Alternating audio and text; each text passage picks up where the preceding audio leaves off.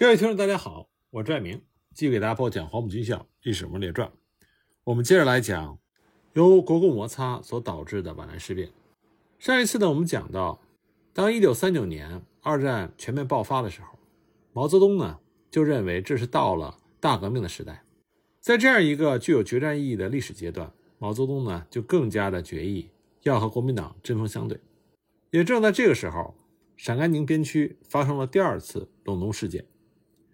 五月份从镇原县和宁县撤兵之后，国民党方面并没有放弃对陇东这个地区的争夺。那么朱绍良呢，就开始了新的谋划。到了十二月十日的夜里，临近镇原县的平凉驻军九十七师派出了一个团，再加上地方保安队，就向宁县发起了出其不意的进攻。曾经守住了宁县的八路军二营，这次毫无防备，在突袭中伤亡过半。被赶出了宁县。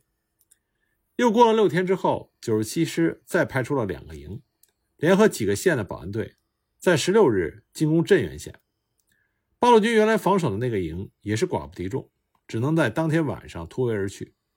国军就占领了县城，被他们占领的呢，还有东面的正宁。转眼到了一九四零年一月一日，陕甘宁西部环线的国民党保安大队副队长做过土匪。人称赵老虎的赵思忠，率领着数百人进入到该县的洪德区，将这里占领。根据中共方面的说法，这位土匪赵老虎残杀了数名地方干部，把抓到的边区情报安全部门保安处的人送交给了马鸿逵，还抢掠杀害群众，把一个叫做王佑的老师绑在马后面活活拖死。共产党当然不会认输。二月十六日。八路军的一个团就攻打了赵老虎，近一个月的战斗之后，收复了洪德区。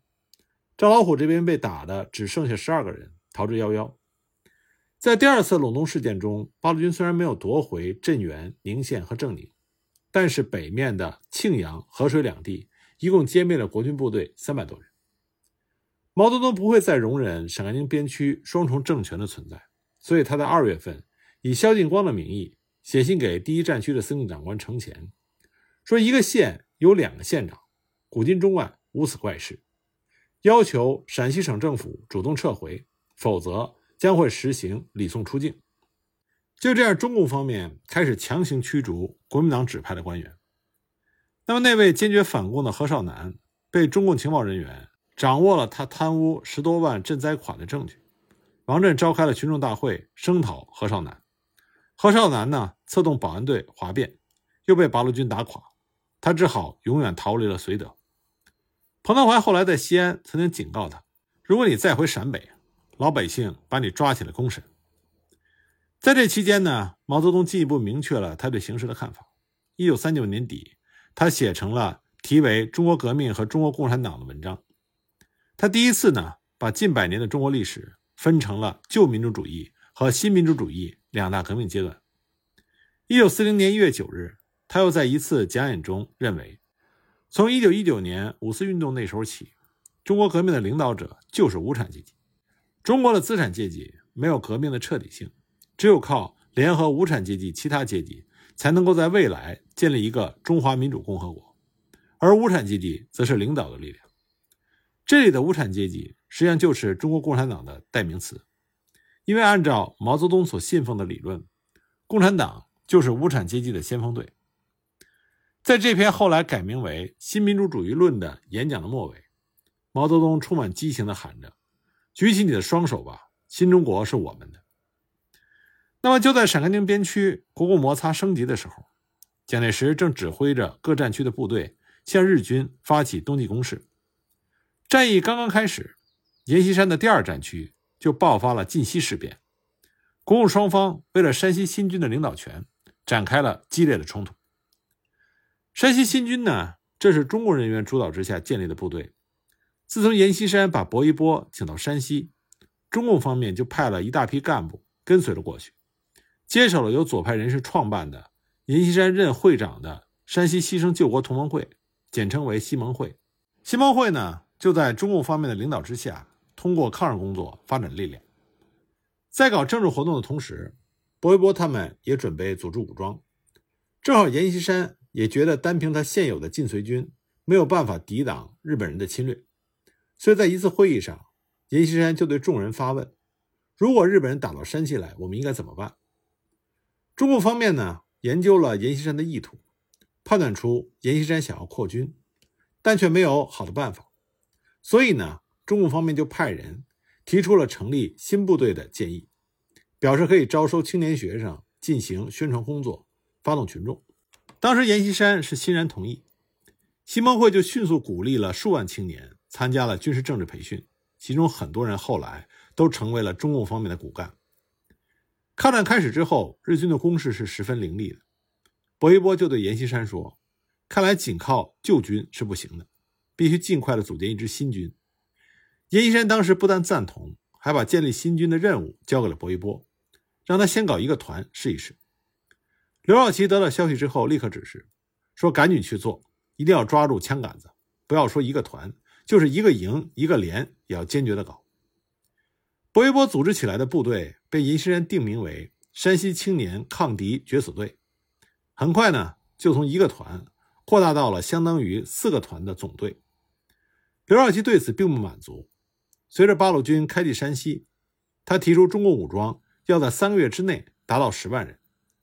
有人担心这样会破裂统一战线，但来到山西的周恩来却明确的表示：“我赞成。”薄一波于是又向阎锡山提出再组建五到十个旅的新军，阎锡山仍然同意。决死队就这样扩充成为了四个相当于旅的纵队，又组织了一个团级的工人自卫队。国民政府军事委员会最终呢，把这五支队伍命名为国民革命军独立一二三四。和二零七旅。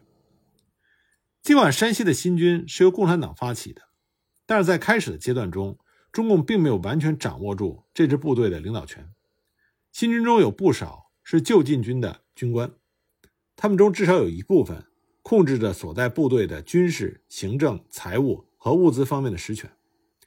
中共党员呢，占据了新军绝大多数的政委的职位，而且根据薄一波拟定的、阎锡山批准的。山西青年抗敌决死队政治委员条例这里边明确规定，政委是部队中的全权代表，有直接处理部队中一切事宜的权利。同时，政委呢也有单独发布命令的权利。但实际的情况是，在晋西事变爆发之前，新军的多数部队都还没有真正政委的存在。当然，中共方面一刻也没有停止过想要掌控新军的愿望。一九三九年九月。薄一波在率领决死队当时的第一总队开向前线的途中，和朱德相遇。朱德就告诉他，今后决死队需要归八路军总部指挥。当然，有人曾经指责薄一波，说的是戴山西的帽子说山西话，意思呢是说他给阎锡山帮忙。朱德和彭德怀在八路军总部的会议上，对新军方面的代表表态说，他们的意见是错误的，不了解你们根据党的指示同阎锡山合作。表面上戴山西帽子说山西话，实际上是在做共产党的事情。你们在政治上和军事上都是在中国共产党的领导之下。同时呢，朱德和彭德怀还再次明确的宣布，决死队归八路军总部和山西各区中共党委的领导指挥。那么在新军的内部，中共党员也通过各种方法扩大自己的影响，左右着多数部队的政治方向。到了一九三九年底。山西新军的规模已经远超过五个旅，共有五十多个团，五万多人，数量上已经超过了阎锡山的晋绥军。这个时候的山西，除了敌后武装，中国军队已经被压缩到了背靠黄河的西部和南部地区，日军还要在晋西的中间拦腰一刀，从黄河岸边的军渡开始，向东到汾阳，在直线距离约一百公里的地带建立一条封锁线。将中国的控制区砍为南北两段。这个时候，阎锡山直接控制的部队名义上还有四个集团军，但实际上只剩下四个军和两个独立师，再加上一个教导师。在这种局面中，阎锡山自然想让新军真正的为他所用，但是要完全的控制新军，阎锡山必然就会和也想掌握住新军的中共势力发生冲突。这个时候的阎锡山。已经发现，当初引进薄一波等人的效果不那么理想，被中共发动起来的民众并没有成为他本人的支持者，反倒喜欢跟着共产党跑。他当时就不由感叹说：“农民是一只老虎，不发动是个空子，发动起来是个乱子。善为政者，须手持电鞭而发动之，既不倒虚，又不为乱，尽为我用。”但是面对已经成了气候的亲中共力量，阎锡山这个时候也不能轻易的挥舞鞭子了。他最初呢是试图用政治手段解决问题。一九三九年三月下旬，他在黄河对岸的陕西宜川的丘陵镇，召开了晋绥军政民高级干部会议，提出了统一方案，要在山西军队中统一编制、统一训练、统一指挥、统一人事和待遇。这很明显。是要消除新军某种程度的独立地位，他要准备取消政委制度，甚至取消原来决死队五个旅的番号，意图呢是想把山西新军彻底融化在晋绥军的体系之内。那么，感觉到共产党不好对付的阎锡山，对于国共合作乃至抗战的前途都表示悲观。他认为将来中日不翼而合，国共不宣而战，还公开的说不能抬着棺材抗战。仗总是要有个了结的，汪精卫走的路未尝不可取。他打算解散那些积极主张抗日的政治团体，但这并不代表着阎锡山是在为对日妥协做准备。更有可能的是呢，阎锡山他认为这些组织，像第二战区民族革命战地总动员委员会，已经被共产党方面彻底操纵了。薄一波当时参加了阎锡山主持的这次会议，他和其他中共人士坚决反对取消新军的政委。阎锡山派人私下找薄一波和新军二纵队的政委张文昂谈话，表示现在如果他们能够帮阎锡山的忙，将来阎锡山不会亏待他。那薄一波和张文昂断然拒绝。中共负责人和参加会议的各地西盟会和新军的领导碰头，指示他们不要怕和阎锡山翻脸决裂，要牢牢地控制住部队，掌握政权，保住军械，保住钱粮。政委一定要当，绝不退出。抓紧把顽固的旧军官清除出去，还商定了，如果发生事变的话，那么新军就向八路军靠拢的方案。丘陵会议开了三个月，在僵持之下，没有任何结果。政治解决不成，近半年之后，军事冲突就爆发了。十二月一日，阎锡山按照蒋介石冬季攻势的指令，开始山西军队的作战部署。他命令新军二纵队向日军进攻。让晋绥军的十九军和六十一军在侧后配合，这样一来呢，二纵队就等于夹在了日本人和晋绥军之间。那不管阎锡山这种部署是否有暗地的打算，但都让中共方面感觉到了威胁。当时新军二纵队的负责人韩军，他是中共山西的领导人之一，他干脆呢就给阎锡山发电报，拒绝执行这样的命令。电报里写着：“将在外，军命有所不受。”二纵队的六团团长陈志清试图带部队倒向阎锡山，中共方面发觉之后，立刻采取了措施。陈志清只能带着警卫员和一些军官逃走了。对于韩军的抗命行为，阎锡山视为叛变，决意讨伐。他首先在十二月三日用武力解决了在永和地区的二纵队一九六旅的旅部，又在七日下令韩军即刻撤职捉拿。所属部队妥为安抚，甘心负逆之徒立刻明令剿除。那么，既然新军二纵队被定性成为了叛军，十九军和六十一军的任务就从配合作战变成了进剿。不过，他们并不能全力以赴地攻打二纵队，因为阎锡山担心陕北的八路军会跨过黄河来协助山西新军，所以他命令六十一军作为进攻的主力，十九军呢则作为主要的部队。提防陕北方面，只用了史泽波的一个旅，向军渡汾阳日军封锁线南面的中阳推进。封锁线以北的晋西北，这是贺龙的八路军幺二零师占优势的地区，新军的第四纵队也在那里。阎锡山认为二纵队很有可能会转移到晋西北去，所以派史泽波前去拦截。在晋西北呢，也有阎锡山自己的部队，他们是赵承寿的骑兵军和郭东芬的独立师。为了避免两线作战，阎锡山就命令赵承寿以调停的面目和当地的新军、西盟会等方面进行会谈，表示二纵队的事情只是局部的摩擦。同时呢，他又把骑兵军和独立师的部队集中在了靠近封锁线的临县，既监视幺二零师，和新军四纵队，又准备阻击越过封锁线的二纵队。那么阎锡山对新军二纵队的意图的判断是完全准确的。在和国民党方面翻脸之后，韩军和张文昂就决定按照丘陵会议时定下的靠拢八路军的对策，率领队伍往北开。这个时候，六十一军正分左右两路，迅速的秘密挺进。右路的七十二师在山间的小路辛苦的奔行，但他们始终看不到二纵队的影子。倒是左路的二零八旅遇到了一支新军，发生了战斗。当时六十一军的军长吕瑞英以为抓住了二纵队的主力，所以立刻命令各部队往左路进击。哪想到这支新军突然连夜撤走，消失无踪。吕元英呢，只好组织部队向中阳方向追击。六十一军的追击方向并没有错。史泽波正是在中阳碰到了二纵队，展开了截击。但是呢，十九军的战斗力不强，一场交战下来，史泽波的一个营立刻被击溃了。得胜的新军越过了封锁线，等追来的六十一军和史泽波会师的时候，二纵队已经到了临县的境内。那么，等待临县的赵承寿一看二纵队出现了，忙在二十七日召集了紧急军事会议，准备阻止二纵队和八路军。还有其他的新军会合。那么，在会议的参加者中就有徐范亭。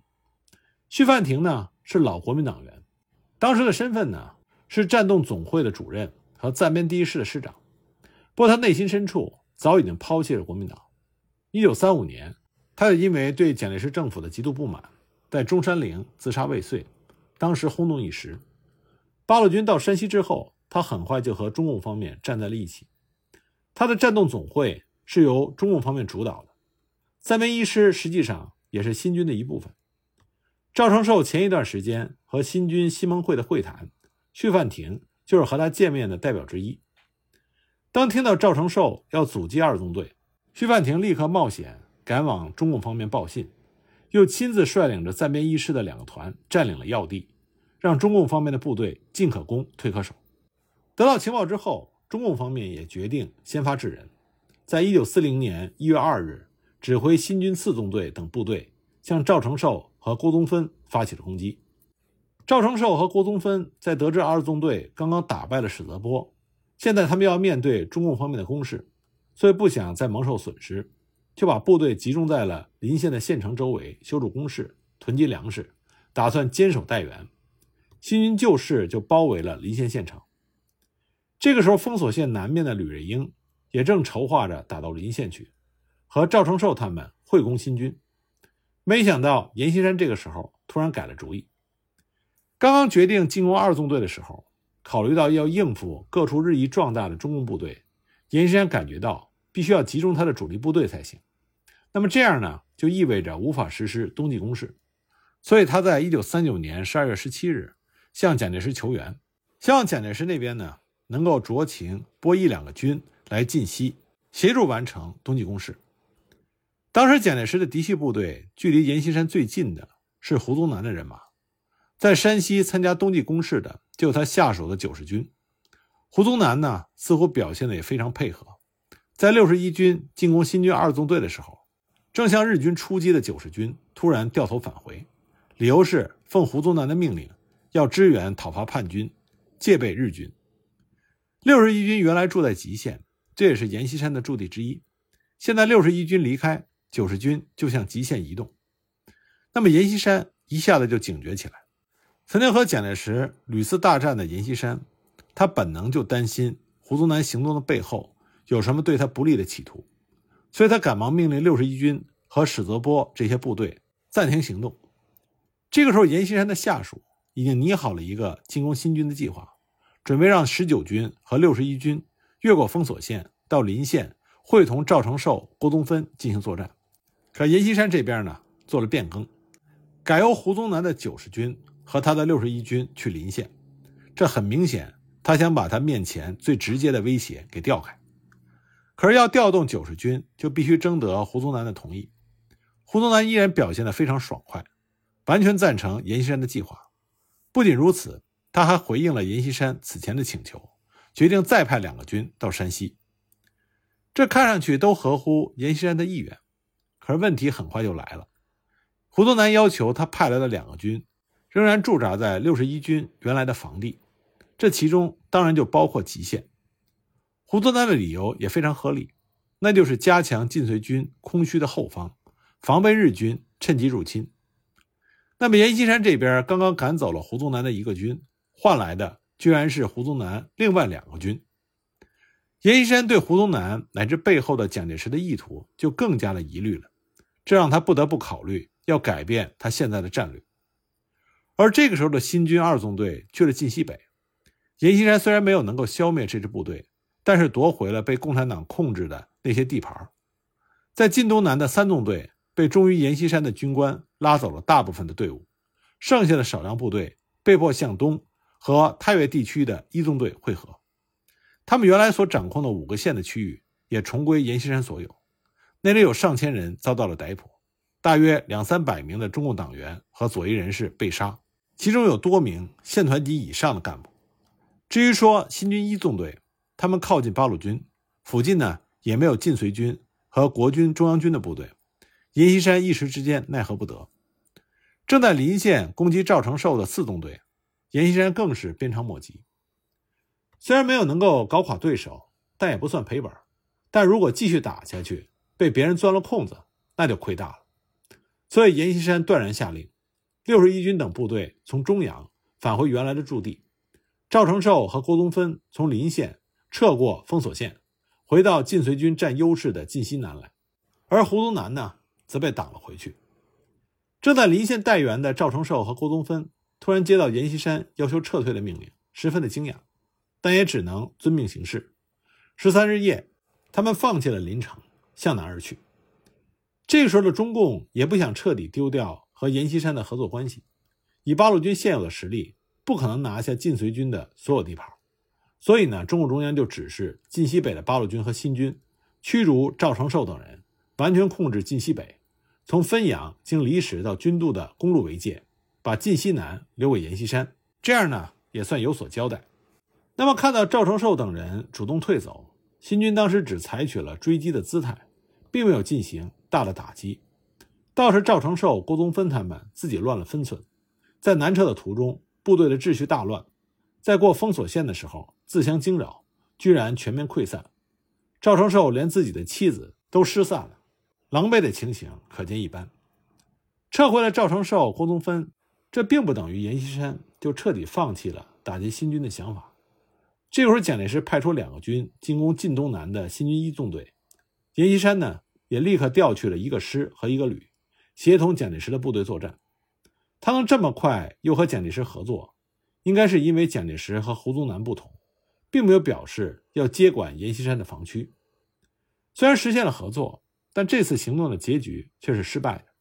一纵队在八路军的支援之下，击退了蒋介石的部队，那阎锡山这边则更惨。他派去的人马几乎被全歼。那么，此时的晋西北还残存着一批国民党的武装力量。不过，很快呢，他们就站不住脚了。